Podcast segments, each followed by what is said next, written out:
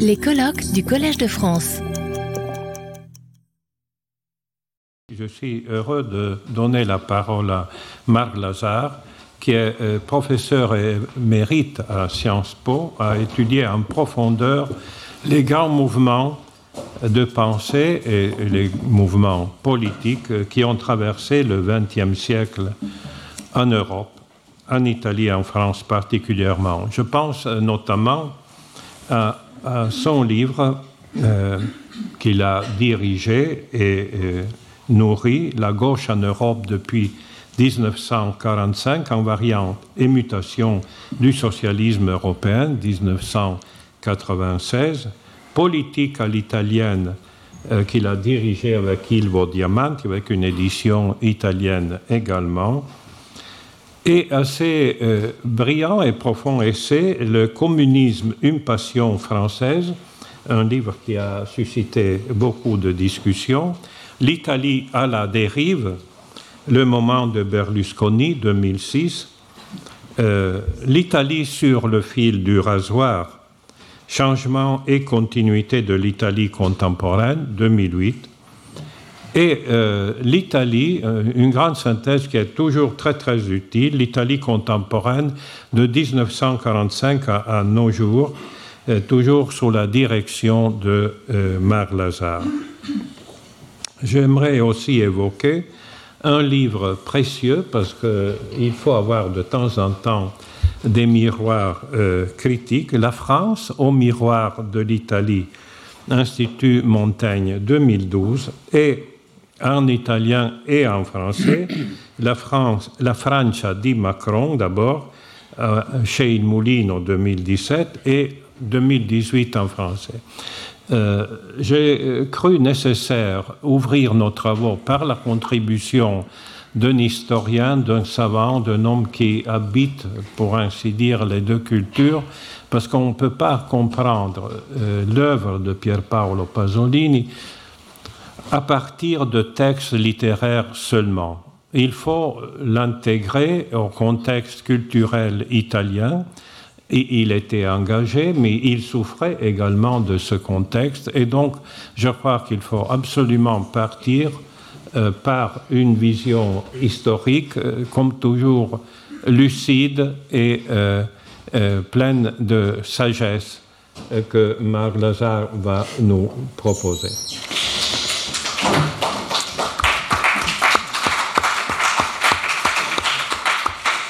Merci Carlo pour cette présentation qui est très ambitieuse pour moi. Vous voyez le titre Che paese meraviglioso era l'Italia e je vais commencer en italien avec l'autorisation de Carlo. che paese meraviglioso era l'Italia durante il periodo del fascismo e subito dopo. La vita era come Allah si era conosciuta da bambini e per 20-30 anni non è più cambiata. Non dico i suoi valori, che sono una parola troppo alta e ideologica per quello che voglio semplicemente dire, ma le apparenze parevano dotate del dono dell'eternità. Si poteva appassionatamente credere nella rivolta o nella rivoluzione che tanto quella meravigliosa cosa che era la forma della vita non sarebbe cambiata. Ci si poteva sentire eroi del mutamento e della novità, perché a dare coraggio e forza era la certezza che le città e gli uomini, nel loro aspetto profondo e bello, non sarebbero mai mutati. Sarebbero giustamente migliorate soltanto le loro condizioni economiche e culturali, che non sono niente rispetto alla verità preesistente, che regola meravigliosamente immutabile i gesti, gli sguardi, gli atteggiamenti del corpo di un uomo o di un ragazzo. Le città finivano con grandi viali circondati da case, vilette o palazzoni popolari dai cari terribili colori della campagna folta. Subito dopo i capolinea dei trammi e degli autobus cominciavano le distese di grano, i canali con le file dei pioppi e dei sambuchi o le inutili macchie di gaggi e more. I paesi avevano ancora la loro forma intatta o sul piano verdi o sui cucuzzoli delle antiche colline o di qua e di là. dei piccoli fiumi. Je viens de lire un, un article fameux de Pasolini, daté du 10 juin 1973, paru dans le journal Il Tempo et qui rendait compte du livre du poète Sandro Penna. Un article provocateur, au plus haut point, comme provoquant l'été en France le non moins fameux article de Jean-Paul Sartre dans les lettres françaises de 1944, quelques jours après la libération de Paris, et qui commençait Jamais nous n'avons été plus libres que sous l'occupation allemande. Le rapprochement auquel je procède est contestable, bien évidemment. Je l'effectue parce qu'à 30 ans d'écart, il éclaire l'intention commune, me semble-t-il, du philosophe français et de l'écrivain italien. L'un et l'autre entendent susciter une réflexion profonde chez leurs lecteurs à la hauteur de leur provocation. Sartre ne se livre pas à un plaidoyer en faveur de la domination nazie, mais avec son texte, il suggère que la liberté n'est pas innée, qu'elle n'est pas donnée, à l'inverse, elle suppose l'engagement qui ne peut qu'épanouir l'homme. Pasolini ne prononce pas l'éloge du fascisme. Il évoque une Italie que les Italiens ont perdue et par ce détour dans un passé qu'il revisite à sa façon, il interpelle, me semble-t-il, ses lecteurs sur le présent qu'ils vivent sans avoir conscience de la signification de celui-ci et des effets qu'il charrie. À ce point, chers collègues, chers étudiantes, chers étudiants, mesdames et messieurs, permettez-moi d'expliquer à la fois ma présence ici et d'expliciter la démarche que je vais emprunter. Je ne suis pas un spécialiste de Pasolini dont je ne connais que quelques petits bouts de son œuvre. Je ne suis là que parce que Carlo Sola, que je remercie de nouveau et dont je m'honore de l'amitié qui m'oblige, m'a demandé de faire cette communication, vous l'avez entendu, sur l'histoire de l'Italie. Un cahier des charges particulièrement lourd, comme vous le constatez. J'ai donc choisi de circonscrire mon intervention à deux grands ensembles de considérations. D'abord, comprendre, tu l'as rappelé Carlo, euh, l'Italie de Pasolini, c'est-à-dire l'Italie à l'époque de Pasolini. Il ne s'agit pas de restituer par le menu toute sa complexité, toute sa densité, mais de pointer quelques éléments en écho aux propos de Pasolini concernant, d'une part, les mutations économiques et sociales de l'Italie qu'il a vécues, et dont il a manifestement, j'emploie peut-être un verbe qui sera discuté, souffert au plus intime de son existence, d'autre part, ses caractéristiques politiques qui le plus souvent l'ont exaspéré.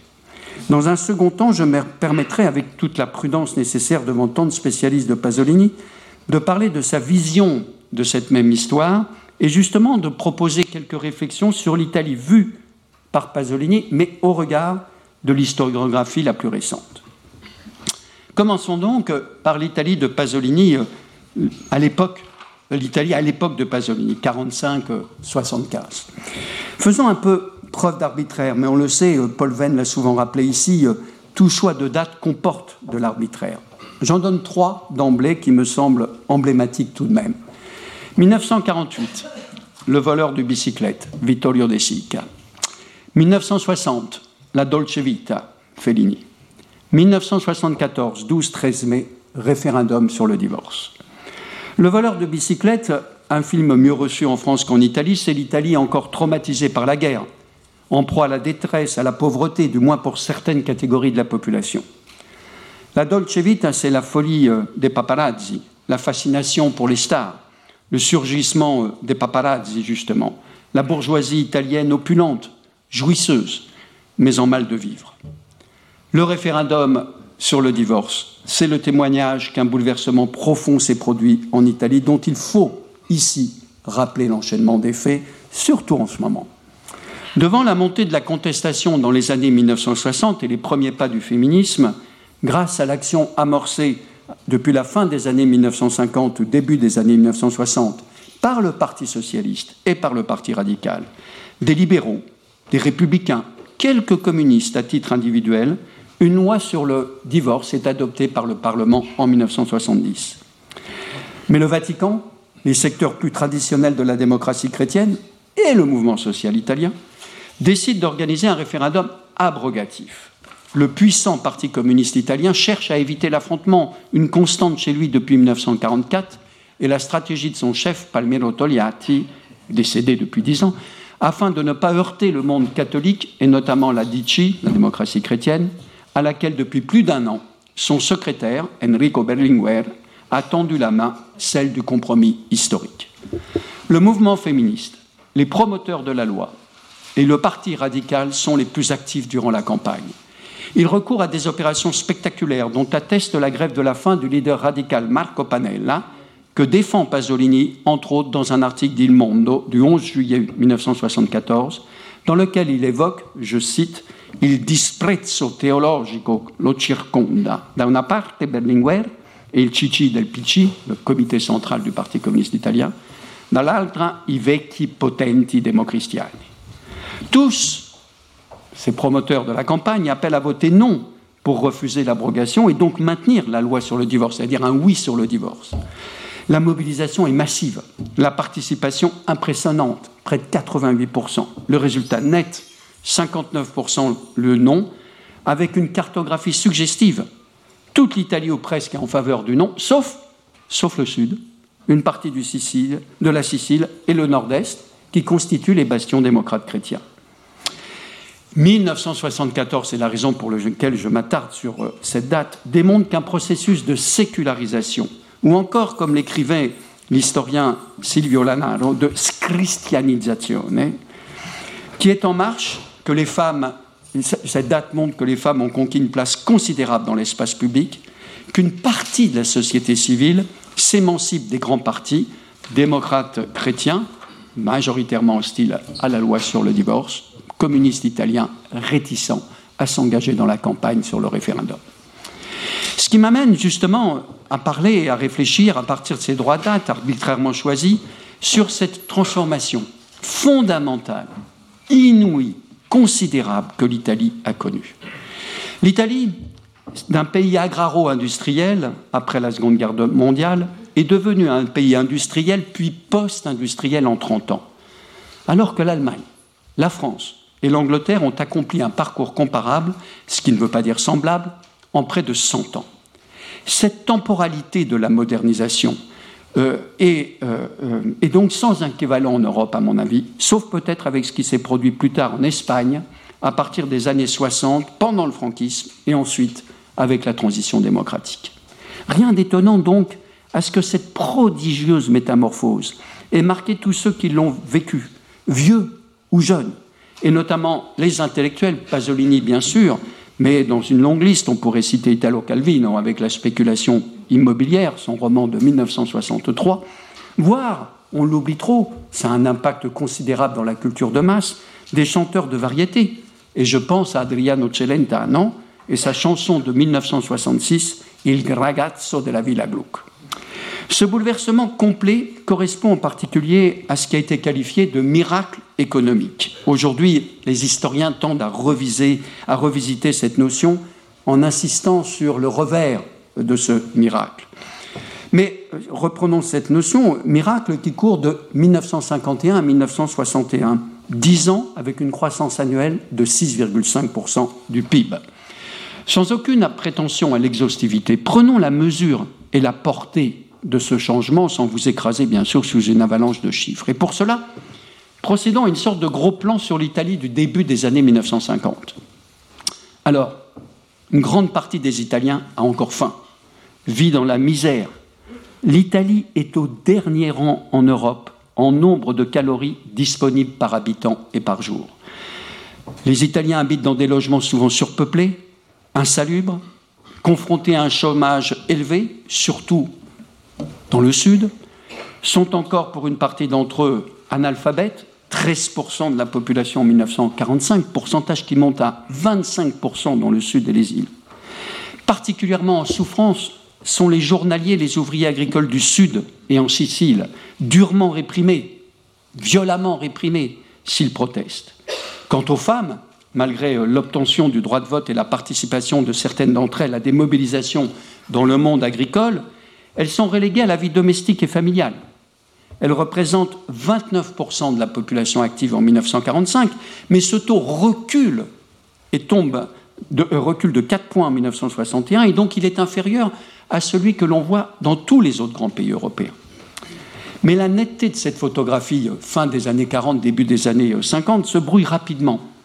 Elle sera même presque occultée dans les représentations sans pour autant disparaître complètement, et je reviendrai sur ce point à la fin de mon intervention. En effet, euh, globalement, l'Italie s'enrichit, avec de forts contrastes, bien sûr, régionaux et, sociaux.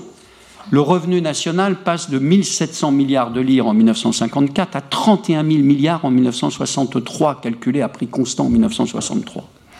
La population augmente, L'Italie n'a pas connu le baby-boom, contrairement à ce qu'on croit. Le solde naturel est pourtant de 10 pour 1000, mais surtout grâce à un taux de natalité fort dans le sud, alors que la transition démographique, comme on le dit, commence dans le nord. Mais surtout, l'Italie de l'époque, quel contraste avec aujourd'hui, est un des pays les plus jeunes en Europe. Le taux de mortalité recule, en particulier de la mortalité infantile. Il reste très, élevé dans le sud, hein, près de 50 pour 1000 en 1961. Mais l'espérance de vie s'allonge. Entre 1953 et 1963, la structure sociodémographique italienne se métamorphose. 40% de la population travaillait encore dans le secteur agricole au lendemain de la guerre. L'Italie était moins industrialisée que la Pologne. On va passer à 25% dix ans plus tard et le déclin va continuer. On a 40% au début des années 60 de la population active qui travaille dans le secteur industriel contre moins de 30% au lendemain de la guerre et le secteur des services progresse énormément. Cette Italie est concentrée dans le triangle industriel, bancaire, financier, Gênes, Milan, Turin. Mais en même temps, l'Italie se diffuse dans l'industrie pardon se diffuse dans toute l'Italie centrale, dans les moyennes et petites villes, dans les petites entreprises, dans les régions des grands partis. Je fais ici allusion à un grand livre d'un sociologue italien qui s'appelle Carlo Trigiglia, qui a démontré cette relation entre les grands partis, la Dici, la démocratie chrétienne au nord-est, et le Parti communiste italien au centre de l'Italie, qui vont favoriser le développement de ces petites entreprises. Le nombre de celles-ci euh, explose littéralement dans les années 70, euh, formant ce que l'autre grand sociologue de Turin, Arnaldo Bagnasco, a appelé la troisième Italie par rapport à celle du triangle industriel et à celle du Mezzogiorno, restée agricole avec des emplois liés à l'État. Dans le Nord, la classe ouvrière s'impose justement dans cette période avec ses puissantes organisations syndicales et sa composition qui va allier des travailleurs du Nord et des méridionaux, ces vieux ruraux, vieux au sens qu'ils perpétuent souvent les comportements, les attitudes et les actions typiques du monde agricole qui sont devenus de jeunes ouvriers. Car la mobilité des Italiens est impressionnante.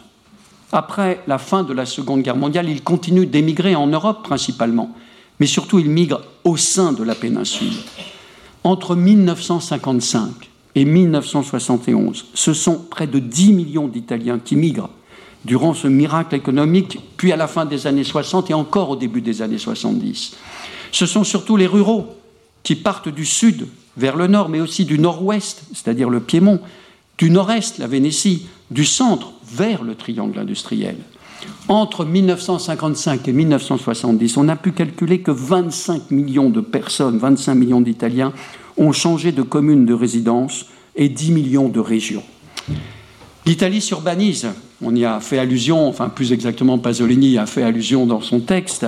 Le nombre des villes de plus de 100 000 habitants est multiplié par deux en presque 10 ans, de 25 à 45.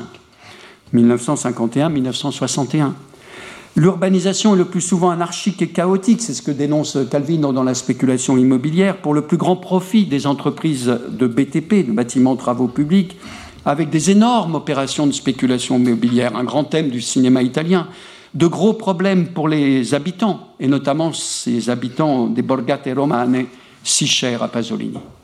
L'alphabétisation a progressé, on est au début des années 60, de 13%, on est passé à, 8%. Pourtant, l'obligation de scolarité jusqu'à 14 ans n'est intervenue qu'en décembre 1962. J'ajoute un autre marqueur intéressant, surtout ici dans le cadre du Collège des France. En 1951, l'Italie n'avait que 140 000 étudiants.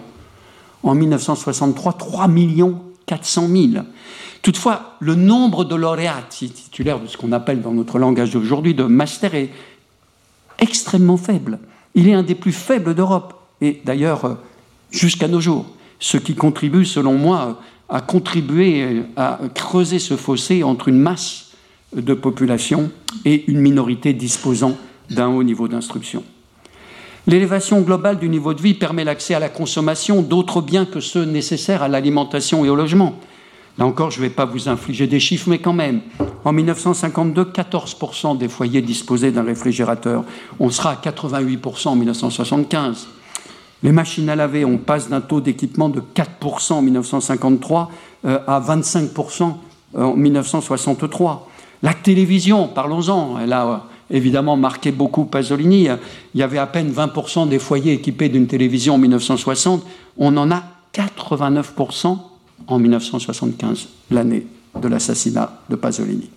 Il y avait un million d'automobiles en 1956, il y en aura 9 millions à la fin de la décennie des années 60, et c'est la Topolino qui devient un objet mythique, lancé sur les autostrades avec des Italiens qui, grâce aussi au train, découvrent leur pays, mais aussi leurs compatriotes, avec lesquels ils parlent cette langue apprise sur les bancs euh, de l'école, mais aussi et surtout pratiquée à la radio et à la télévision, l'usage des dialectes, ce qui frappe Pasolini, reculant sans vraiment disparaître. Je m'arrête là dans cette approche macro-sociologique pour ne pas alourdir mon propos, non sans indiquer trois grandes, trois grandes figures sociales qui caractérisent, me semble-t-il, la période et qui se retrouvent ou pas dans l'œuvre de Pasolini. Les femmes. Les femmes sont confinées dans leur euh, univers domestique, je l'ai dit, à la fois par la structure sociale, mais aussi par les partis politiques, par les syndicats, par l'Église ou par la publicité qui euh, vante l'American Way of Life. C'est l'américanisation de la société étudiée par divers historiens, dont euh, l'américaine Victoria de Grazia, par exemple, avec la femme présentée comme épanouie, heureuse au milieu de ses objets de consommation, assurant l'équilibre du foyer, soumise au mari, ce n'est qu'en 1968 qu'est abolie la loi fasciste Rocco qui condamnait l'adultère des femmes, jamais celui des hommes, et donnant l'éducation euh, chrétienne aux enfants. Toutefois, des évolutions euh, s'amorcent. L'accès euh, des femmes à l'université, à certains emplois, surtout les revendications du divorce, de la contraception, dans le mouvement féministe qui se radicalise dans les années 1960-70, bousculant et même contestant la frilosité des organisations féministes, ou féminines plus exactement, je devrais dire, catholiques et communistes. Pour les communistes, c'est l'Unione delle Donne Italiane. Deuxième grande figure sociale, la jeunesse. Elle devient un important protagoniste social, on l'a vu avec sa progression en termes de poids démographique. Elle est davantage scolarisée, plus nombreuse.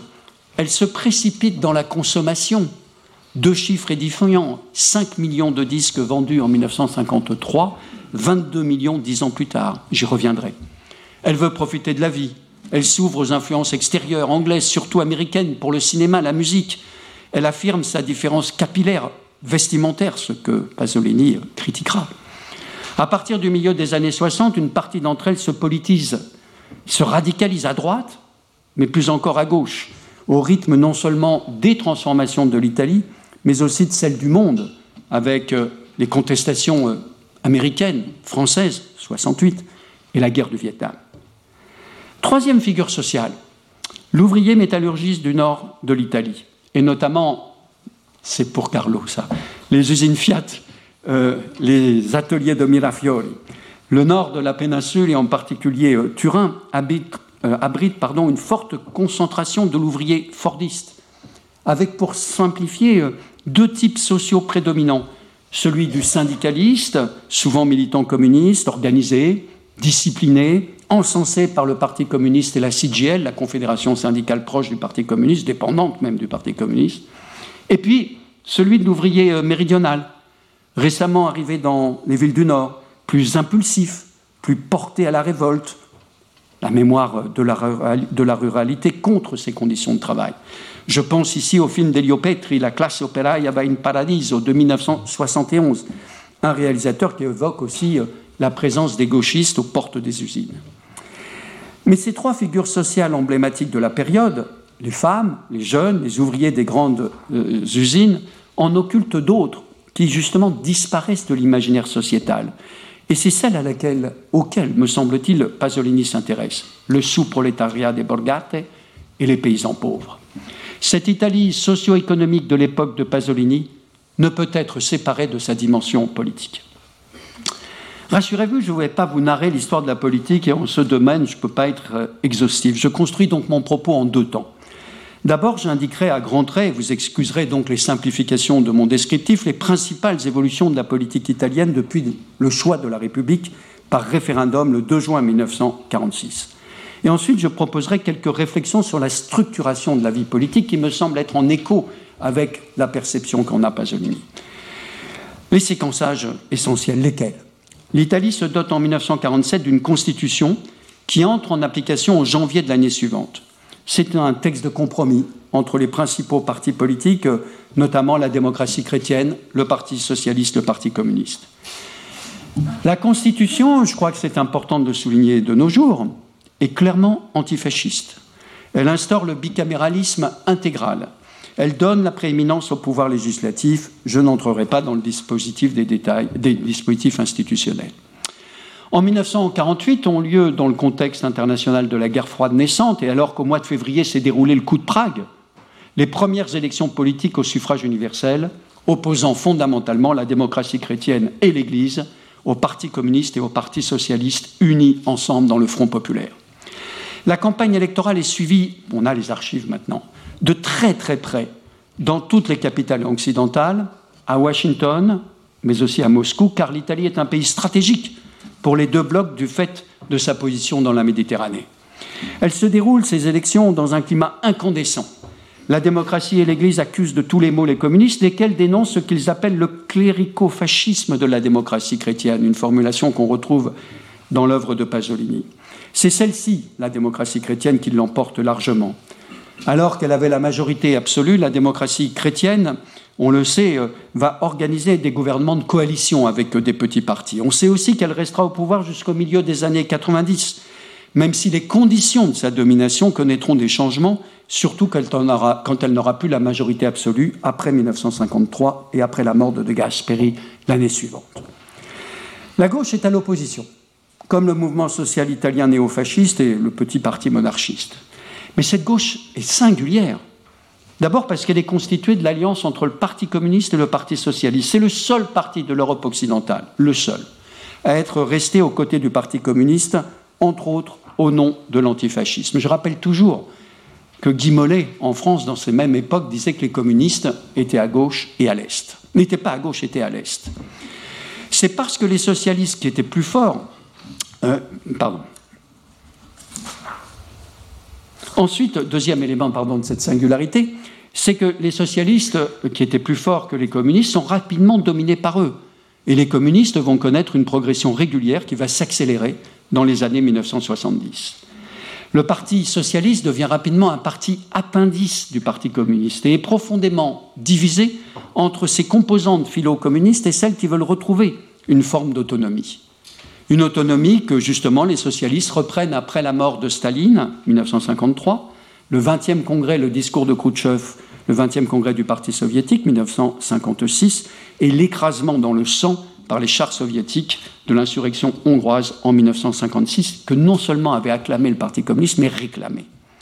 Les socialistes rompent avec les communistes au niveau national, pas au niveau local, et se rapprochent de la démocratie chrétienne, du moins de son aile gauche, pour former des gouvernements dits de centre-gauche. Le Parti communiste est donc le grand parti d'opposition, objet de ce que nos amis italiens appellent une convention ad excludendum, notamment du fait de ses liens avec l'Union soviétique, liens de fer, comme le disait l'un de ses dirigeants, Pietro Longrao, que le Parti communiste commencera lentement, prudemment, à distendre quelque peu sans jamais rompre totalement. Les affrontements entre le Parti communiste et la démocratie chrétienne et ses alliés sont rudes. Moins, cela dit, que dans la période qui, courait de 1948 au milieu des années 1950, où souvent, on l'a oublié, les manifestations populaires, ouvrières, syndicales étaient terminées dans le sang des forces de l'ordre tyran. Toutefois, en septembre 1973, après le coup d'État au Chili contre le gouvernement de Salvador Allende, Enrico Berlinguer propose un compromis à la démocratie chrétienne qui se divisera sur ce sujet. Les deux années qui s'écoulent de 1973 à l'assassinat de Pasolini sont marquées par le débat qui tourne autour de cette proposition de compromis. Mais elles sont aussi marquées, tu l'as rappelé Carlo, par les évolutions de la grande contestation qui secoue alors le pays. D'abord de la jeunesse estudiantine au milieu des années 60, puis des ouvriers à partir de 1969. C'est l'automne chaud, puis le mai rampant, enfin des secteurs entiers de la société. Des organisations d'extrême gauche et d'ultra-gauche se font de plus en plus entendre comme de leurs équivalents de l'autre côté du spectre politique, de l'extrême droite et d'ultra-droite. Ces organisations de gauche, extrême, ultra, critiquent durement le réformisme du Parti communiste, dénoncent la répression disproportionnée de l'État, en appellent à la radicalisation des luttes, et pour certaines, annoncent qu'il faut se préparer à la guerre civile avant 1969 la polarisation politique s'exacerbe, surtout justement après l'attentat de Piazza Fontana du 11 décembre 1969 à Pinan, qui entre dans le cadre de la stratégie de l'attention. Il ne constitue pas l'acte initiateur de ce qu'on a appelé les années de plomb, mais un événement accélérateur. Ainsi, en 1970, les brigades rouges sont formées, qui élèveront le niveau des confrontations violentes avec les patrons et l'État, mais aussi tous ceux qui s'opposent à eux, jusqu'au passage à la lutte armée qui s'amorce en 1974-1975. La question de l'usage de la violence traverse toute la sphère de l'extrême gauche. Je m'arrête là dans cette présentation synthétique des grandes séquences de la vie politique italienne à l'époque de, Pasolini. Pour en venir à saisir quelques éléments structurants de la politique, pas celle que Pasolini épingle en parlant du palazzo qui pratique le politichese, reprenant ainsi une opposition avec la piazza qui pourrait faire penser à des textes de Guicciardini. En effet, ce qui frappe dans l'Italie de l'époque de Pasolini, c'est la puissance des partis politiques. C'est ce qu'on a appelé la partitocrazia, la partitocratie, un mot forgé par le constitutionnaliste Giuseppe Maranini dès 1949, mais qui connaît une extraordinaire diffusion à partir des années 1970. Que signifie et que désigne ce mot qui très souvent semble très péjoratif Il a deux exceptions. Selon la première, il indique la colonisation des institutions par les partis qui n'est pas immédiate mais qui commence à se produire à la fin des années, des années 1950.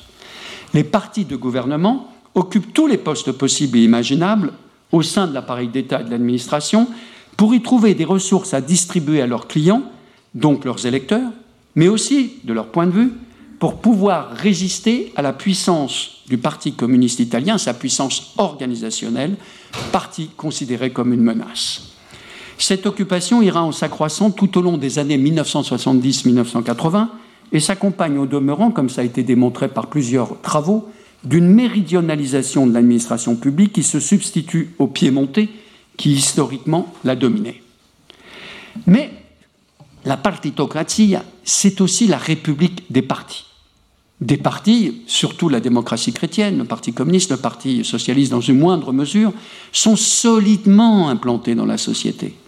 La démocratie chrétienne, surtout dans le Sud, elle s'organise autour de notables et de réseaux divers et variés, alors que dans le Nord-Est, la Vénétie, c'est une terre blanche par excellence et elle est fortement catholique. Et là, c'est un vrai parti de masse, avec de multiples organisations d'encadrement de la population. Le Parti communiste s'enracine principalement dans le centre plus déchristianisé, socialiste au XIXe siècle, devenu bastion communiste à partir de 1945. Il est classiquement un parti de masse, là aussi avec ses multiples organisations qu'on appelle en italien collatérales. Mais qu'est-ce que c'était ces partis? C'était des partis qui étaient des structures de protection, alors que l'État s'était euh, effondré entre 1943 et 1945 structure de protection pour des Italiens qui avaient été habitués sous le fascisme à la présence d'un parti unique. Ils étaient, euh, ces partis, capables d'encadrer la population. Euh, ils mettaient en place des formes de sociabilité. Ils offraient à leurs adeptes des opportunités de travail. Mais ils procuraient surtout une identité euh, collective. Car le vote à l'époque était peu personnalisé.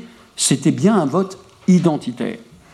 Ce système fonctionna jusqu'aux années 1970. Et c'est là, les années 70, que les prolégomènes du divorce entre la population et les partis s'amorcent en Italie.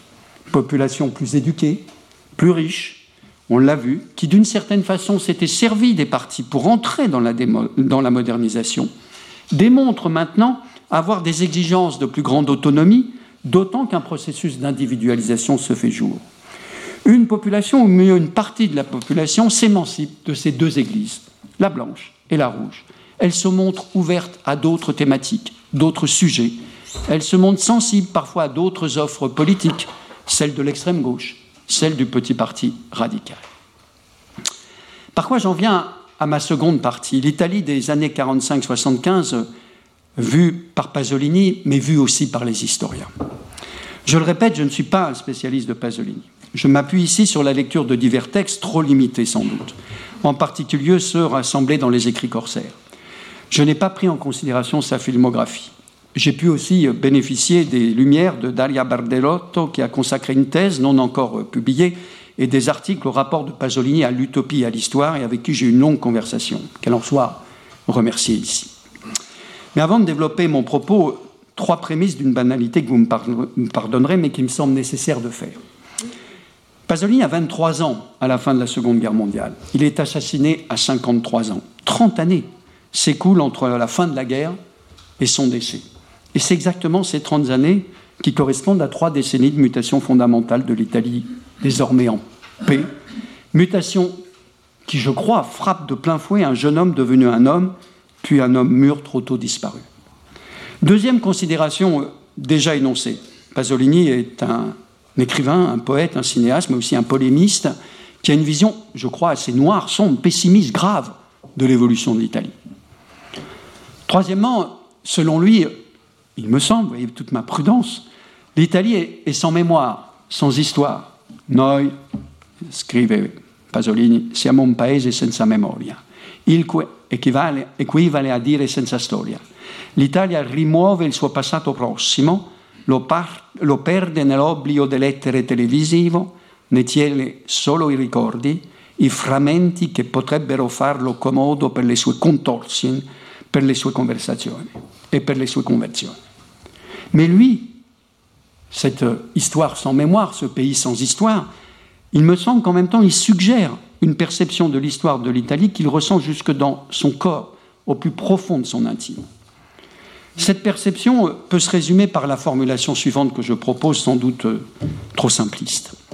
Se produit en Italie, à cause du triomphe de la société de consommation, une mutation anthropologique qui provoque une homologation des Italiens pardon, et instaure un fascisme bien plus insidieux que le fascisme historique, y compris du fait du rôle de la démocratie chrétienne, qui au début se situait, selon lui, dans la continuité du régime fasciste, instaurant un régime clérico-fasciste, expression, je l'ai rappelé, forgée par le Parti communiste, mais qui ensuite, cette démocratie chrétienne, qui a accompagné la puissance du néo-capitalisme et du néo-fascisme et a contribué à la disparition des valeurs fondamentales des Italiens. Pasolini est critique de la modernisation de l'Italie. Il se désespère, je crois, de voir disparaître les vraies valeurs archéo-chrétiennes du peuple des campagnes, de la société ancienne presque millénaire, alors qu'émerge cette société de consommation de masse, d'influence américaine, avec son hédonisme, sa jouissance des biens matériels. Il n'y a plus d'obéissance ni de sacrifice, que du conformisme. Du coup, par conséquent, il fustige le nivellement généralisé, qui efface toutes les différences, qui homogénéise, qui uniformise tout. Il constate la disparition de l'Italie euh, rurale, le recul de l'influence de l'Église, l'accélération du temps, la fin de l'histoire et peut-être de l'humanité, alors que lui s'intéresse à ceux qui vivaient dans le monde d'avant, celui des paysans, des laissés pour compte, des exclus du processus de modernisation, les ragazzi, les sous-prolétaires, porteurs, eux, de vérité et émanation de temps immémoriaux. Je pourrais euh, citer beaucoup de textes de Pasolini que les spécialistes et les lecteurs de Pasolini connaissent tous, au risque de vous ennuyer si jamais cela n'a pas déjà été fait. Mais j'ai quand même décidé d'en choisir quelques-unes qui me semblent particulièrement révélatrices à la fois de sa perception de cette mutation anthropologique et de son approche de la politique. La société de consommation instaure un nouveau totalitarisme pire que le fascisme. Le fascisme, je, cite, avait fait d'eux des guignols, des serviteurs, peut-être en partie convaincus, mais il ne les avait pas vraiment atteints dans le fond de l'âme, dans leur façon d'être. En revanche, le nouveau fascisme, la société de consommation, a profondément transformé les jeunes. Elle les a touchés dans ce qu'ils ont d'intime.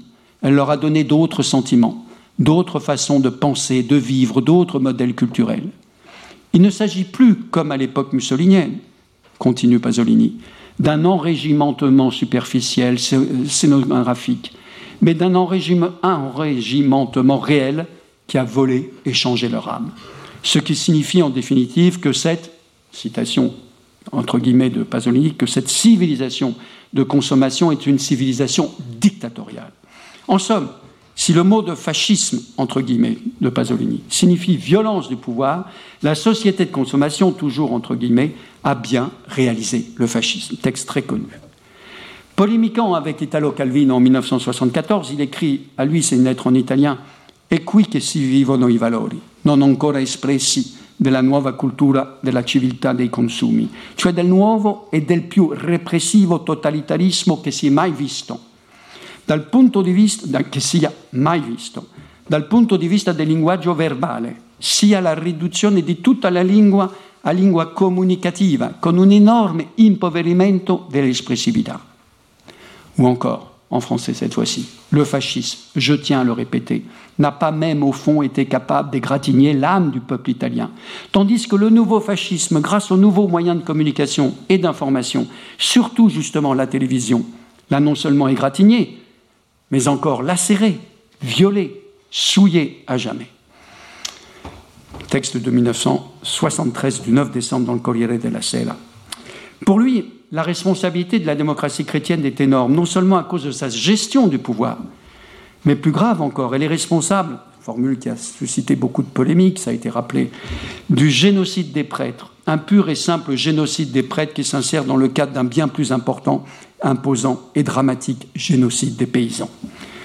Je laisse ici, euh, faute de temps, de côté sa perception du Parti communiste italien, dont il est proche, voire dont il a eu la carte, du Parti radical ou encore de ce qu'en novembre 1974, dans un article là aussi très célèbre du Corriere della Sera, il prétend savoir qui trame des complots et ordonne de poser des bombes dans les lieux publics.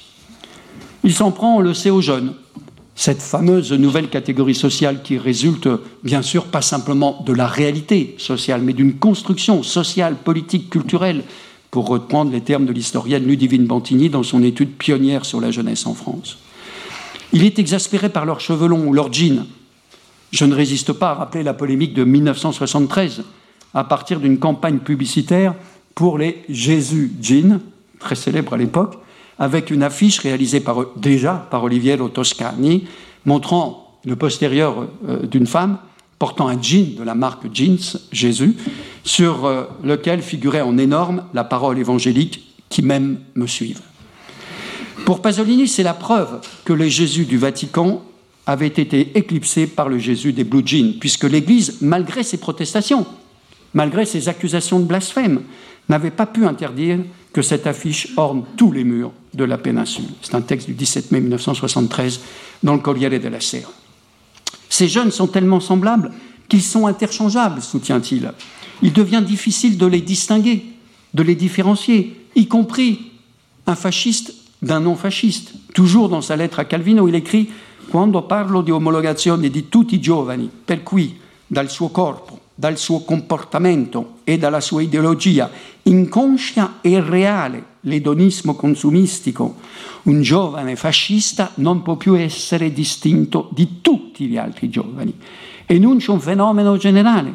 So benissimo che ci sono dei giovani che si distinguono, ma si tratta di giovani appartenenti alla nostra stessa elite e condannati a essere ancora più infelici di noi e quindi probabilmente anche migliori.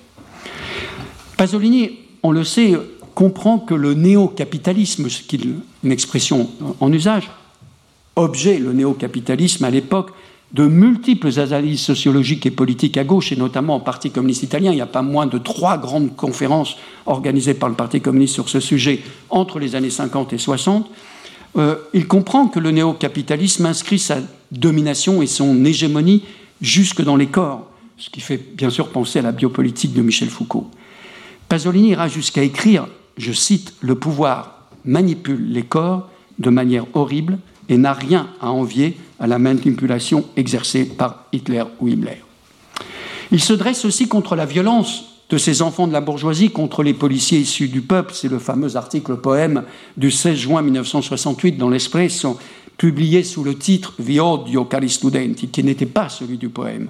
Après les affrontements violents à Rome, Viale Giulia, un cas particulier, parce que je ne suis pas certain, je vous soumets ça à vous, spécialiste de Pasolini, qu'il aurait écrit la même chose si cela s'était déroulé à Turin, par exemple. Mais c'est à Rome que ça se déroule.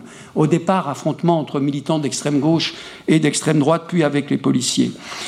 Et euh, évidemment, il écrit, euh, c'est connu, Avete faccia di figli di papà, buona razza non mente, avete lo stesso occhio cattivo? Siete paurosi, incerti, disperati, benissimo, ma sapete anche come essere prepotenti? Ricatori, sicuri, prerogative piccolo borghesi amici. Quando ieri a Valle Giulia avete fatto a botte con i poliziotti, io simpatizzavo con i poliziotti perché i poliziotti sono figli dei poveri, vengono da periferie, contadine o urbane che siano. J'ai volontairement procédé à ces rappels de la pensée, ou mieux des pensées d'un Pasolini cultivant, il faut le reconnaître, une forme de néon-conformisme, adorant aller à contre-courant de ce que l'on appellerait aujourd'hui le politiquement correct de son époque, pour mieux élucider son rapport à l'histoire. Et c'est là où, en historien, je veux ici discuter ces analyses de la mutation anthropologique du fascisme, de la mutation anthropologique du fascisme et de la démocratie. Devant mes collègues spécialistes de Pasolini, au risque de me faire fusiller, euh, je ne cache pas mon malaise d'historien. La mutation anthropologique d'abord. Évidemment, Pasolini n'est pas un historien. Ce n'est pas son problème, j'en ai tout à fait conscience. Mais quand un historien le lit, on est confronté à un certain nombre d'interrogations que je pose pour, pour le débat, justement. La mutation anthropologique d'abord. Pour Pasolini, elle marque une césure irrémédiable entre le monde d'avant et un présent qui interdit d'une certaine façon tout futur. Cette perception pasolinienne a d'incontestables fondements et d'une certaine manière, je les ai moi-même indiqués au début de mon intervention. Mais justement, il est temps de nuancer le tableau que j'ai présenté. En effet, toutes les transformations considérables qui affectent l'Italie ne sauraient occulter la pérennité de certains, de certains de ses traits les plus traditionnels. Et ça explique mon sous-titre Continuité et rupture. C'est vrai que c'est une. Tu en rappelant certains titres de mes livres, j'aime bien ces problématiques des continuités et ruptures. Quelques exemples suffisent à saisir ces invariants. L'Italie s'homogénéise, mais pourtant persiste la vigueur des hiérarchies et l'ampleur des inégalités, avec les grands écarts territoriaux, notamment et sociaux, mais notamment territoriaux, entre le Nord et le, et le Sud. L'Italie s'enrichit, mais l'étroitesse sociologique de la classe dirigeante perdure, alimentant la vieille opposition entre le peuple et les élites et leur défiance réciproque. L'Italie s'urbanise, s'industrialise, le nombre de paysans s'effondre, mais l'attachement à la ruralité persiste, une forme de nostalgie, c'est ce que j'ai appelé quelque part le syndrome de la publicité Mulino Bianco, qui vous fait croire que les biscuits Mulino Bianco sont encore faits comme on les faisait à l'époque, alors qu'ils sont devenus des biscuits industriels. La structure économique est bouleversée, mais certaines catégories sociales, certes en recul, se maintiennent et permettent la subsistance de la sociabilité urbaine, je pense à la masse des petits commerçants et artisans que nous avons, nous, perdus en France au même moment, alors qu'ils continuent d'exister en Italie et font la richesse de la vie urbaine. L'Italie se sécularise, mais les Italiens se déclarent massivement catholiques. Ils respectent certains rites, tout en, pour utiliser une formule de la sociologie de la religion, bricolent leur rapport à la religion et à ses préceptes. La famille change, oui, mais tel le roseau de la fable, elle plie sans rompre. Les femmes s'émancipent, le divorce et l'avortement sont autorisés, le nombre d'enfants se réduit dramatiquement. Cependant, la famille résiste. Ainsi, le welfare à l'italienne est fondé sur la complémentarité entre une politique étatique, des politiques régionales et le rôle essentiel des familles comme structure d'entraide, de protection, de solidarité, de sociabilité, car les Italiens qu'on présente souvent comme individualistes ne sont jamais ou rarement seuls.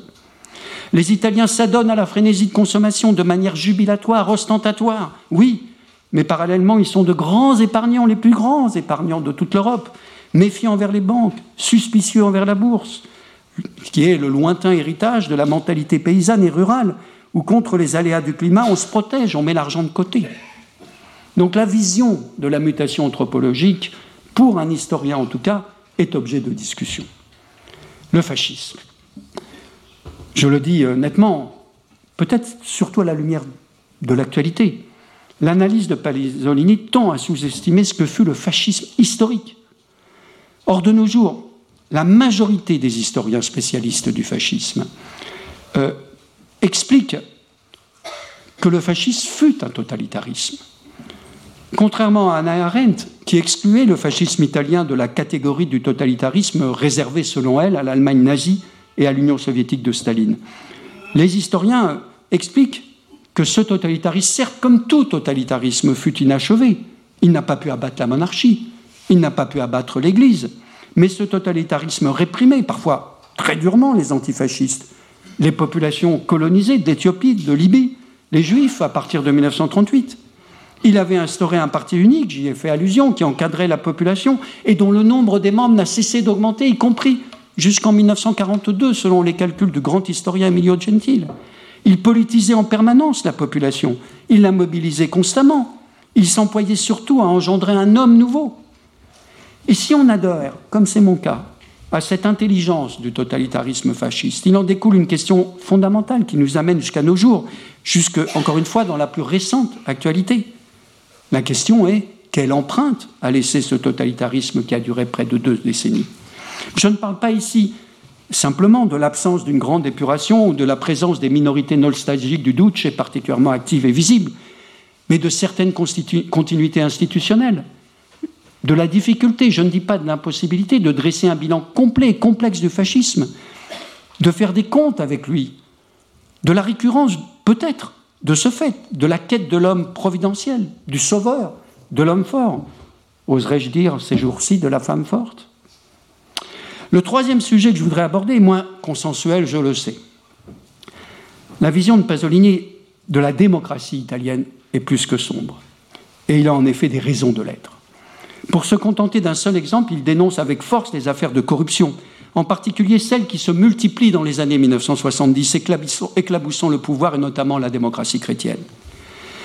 Dans son article du Corriere della Sera du 24 août 1975, intitulé Il processo, il exige un procès pour les gerarchi democristiani, utilisant le mot gerarchi, donc allusion au fascisme. Andreotti, Fanfani, Gava, Restivo, accusés d'être responsables de la corruption, mais aussi d'être des mandataires, selon lui, des attentats. Comme le remarque l'historienne Simona Colarizzi dans son livre Un paese movimento, il est significatif que pareille charge ait été publiée dans le journal de la bourgeoisie milanaise. Autre exemple, inverse celui-ci, toujours en 1975, davantage trois semaines avant l'article d'Il Processo, le 1er août, en pleine période du compromis historique, lui si proche du Parti communiste, se lamente de ce que fait celui-ci, le compromis historique. Cela signifie, je cite selon lui, la fine de l'alterita comunista. On peut être ici retrouver l'idée de l'homologation, de l'homogénéisation. Cet article s'appelait Fuori del palazzo, hors du palais. Selon son auteur, le peuple s'éloigne des partis bien vus, dont le Parti communiste, toujours en pleine croissance électorale pourtant, lequel se perd euh, dans des manœuvres politiciennes et s'avère incapable de comprendre les mutations de la société, selon Pasolini, qui, avec mes mots, je l'emploie, vont éroder inexorablement la puissance du Parti communiste. L'analyse est puissante. Hein. Il y a un consensus scientifique, je l'ai rappelé, pour dire qu'en effet, c'est dans les années 1970 que se produit le début du divorce entre les partis politiques et une partie de la population qui, jusqu'ici, était en syntonie avec eux. Toutefois, au risque de subir une salve de critiques, je ne peux cacher mon malaise. Le palazzo, détaché du peuple, fait irrésistiblement penser à ces courants de pensée réactionnaires, du moins dans le passé, car là aussi une partie de la gauche reprend avec d'autres mots cette distinction qui oppose le pays réel au pays légal. À son époque, je crois que Pasolini est l'un des premiers, je dis bien je crois, à euh, insister sur cette opposition palazzo-popolo. Mais il n'est pas le seul en Italie et hors d'Italie. Et c'est le cas de la majorité des intellectuels, des journalistes, des commentateurs, mais également des chercheurs, en sciences politiques et en histoire jusqu'à nos jours. Cela relève presque d'un lieu commun que de dénigrer la démocratie italienne, de pointer euh, la permanence de la démocratie chrétienne au pouvoir, pour dire que c'est un cas singulier. Je remarque au passage qu'on ne le dit jamais à propos de la Suède, où le Parti social-démocrate a été quasiment tout le temps au pouvoir pendant une très longue période, et là on parle de modèle social-démocrate. On énumère dans le cas italien ses défauts innombrables, ses perversités, ses limites, son clientélisme, ou encore, on vient de le voir, sa corruption, voire ses crimes, du fait de la collusion de certains secteurs du pouvoir avec la criminalité organisée ou leur responsabilité dans la stratégie de l'attention. Pour Pasolini, je crois que, si j'ai bien compris, le pouvoir est à la fois trop omniprésent et trop vide. Je le dis, franchement, je ne partage pas cette analyse, mais ici en tant qu'historien, bien évidemment, pas en tant que littéraire. L'Italie avait en 1945 une faible tradition démocratique. Sa population a été profondément, largement marquée par le totalitarisme fasciste, d'où mon insistance sur ce sujet tout à l'heure. C'est également un pays extrêmement fracturé, territorialement, entre le nord et le sud, sociologiquement, entre la masse des travailleurs autonomes, la masse des salariés, politiquement, entre fascistes et antifascistes, communistes et anticommunistes, puis après la mort de Pasolini, 20 ans plus tard, entre berlusconiens et anti-berlusconiens. Fractionné culturellement entre une élite éduquée cosmopolite et une masse populaire se sentant exclue, entre catholiques et laïcs, et puis plus récemment, entre Italiens et étrangers. C'est ça qu'il faut prendre en compte pour évaluer la démocratie italienne, laquelle a créé des institutions en apparence faibles, mais capables, par leur souplesse même, d'absorber les charges antidémocratiques. Davantage, dans un pays souvent très individualiste, à condition de ne pas occulter toute la vigueur, toute la, force des collectifs, de ce que l'on appelle l'associationnisme, l'Italie, oui, s'est progressivement dotée d'une culture démocratique, d'une forte culture démocratique. Certes, pour reprendre la formulation de Raymond Aron, qui, peut-être ici, au Collège de France, du temps de la guerre froide, faisait remarquer que la poésie épique du totalitarisme l'emportait toujours sur la prose triste de la démocratie, on pourrait dire que la poésie épique de la critique de la démocratie italienne l'emporte sur la prose grise de sa réalisation et de son enracinement. Tout en sachant bien sûr que nos démocraties sont fragiles et peut-être plus encore l'italienne que d'autres.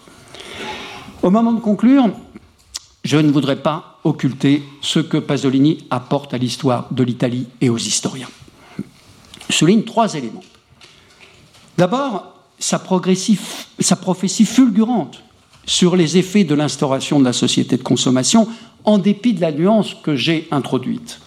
Sa comparaison avec le fascisme est excessive d'un strict point de vue historique, mais son analyse s'avère lumineuse. Il consumérisme a triomphé en Italie plus qu'ailleurs.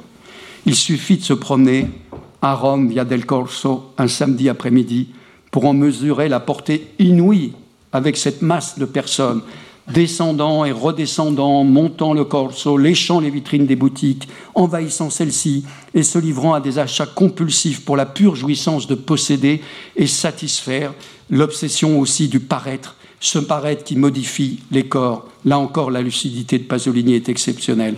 L'Italie est le deuxième pays après le Brésil à recourir à la chirurgie esthétique. Berlusconi l'avait bien compris.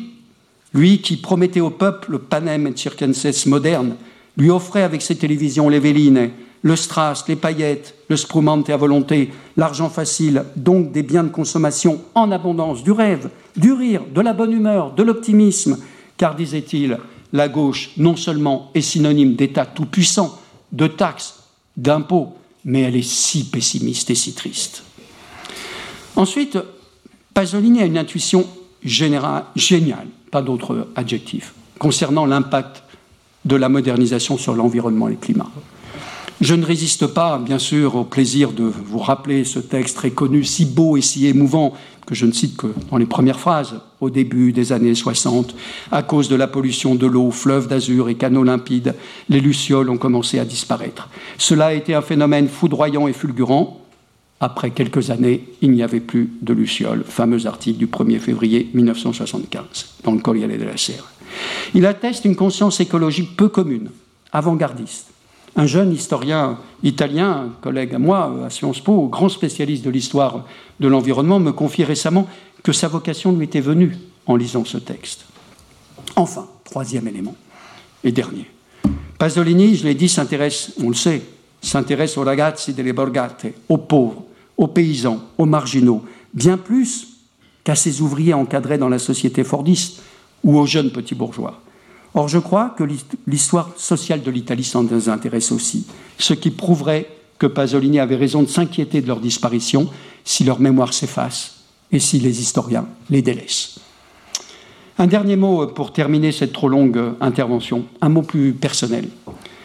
Je m'élève, je m'insurge même contre l'instrumentalisation politique et idéologique en Italie, mais aussi en France, surtout dans le contexte politique actuel, de la fameuse formule de Pasolini sur le fascisme de l'antifascisme. On procède ainsi à un usage abusif de cette expression qui dénature le sens que lui donnait Pasolini, lié à sa vision de l'homologation dont j'ai parlé, alors que lui ne cessait de proclamer qu'il était antifasciste. Je crois, cher Carlo, qu'il était bon ici de le rappeler, pour ne pas dire de le marteler. Merci.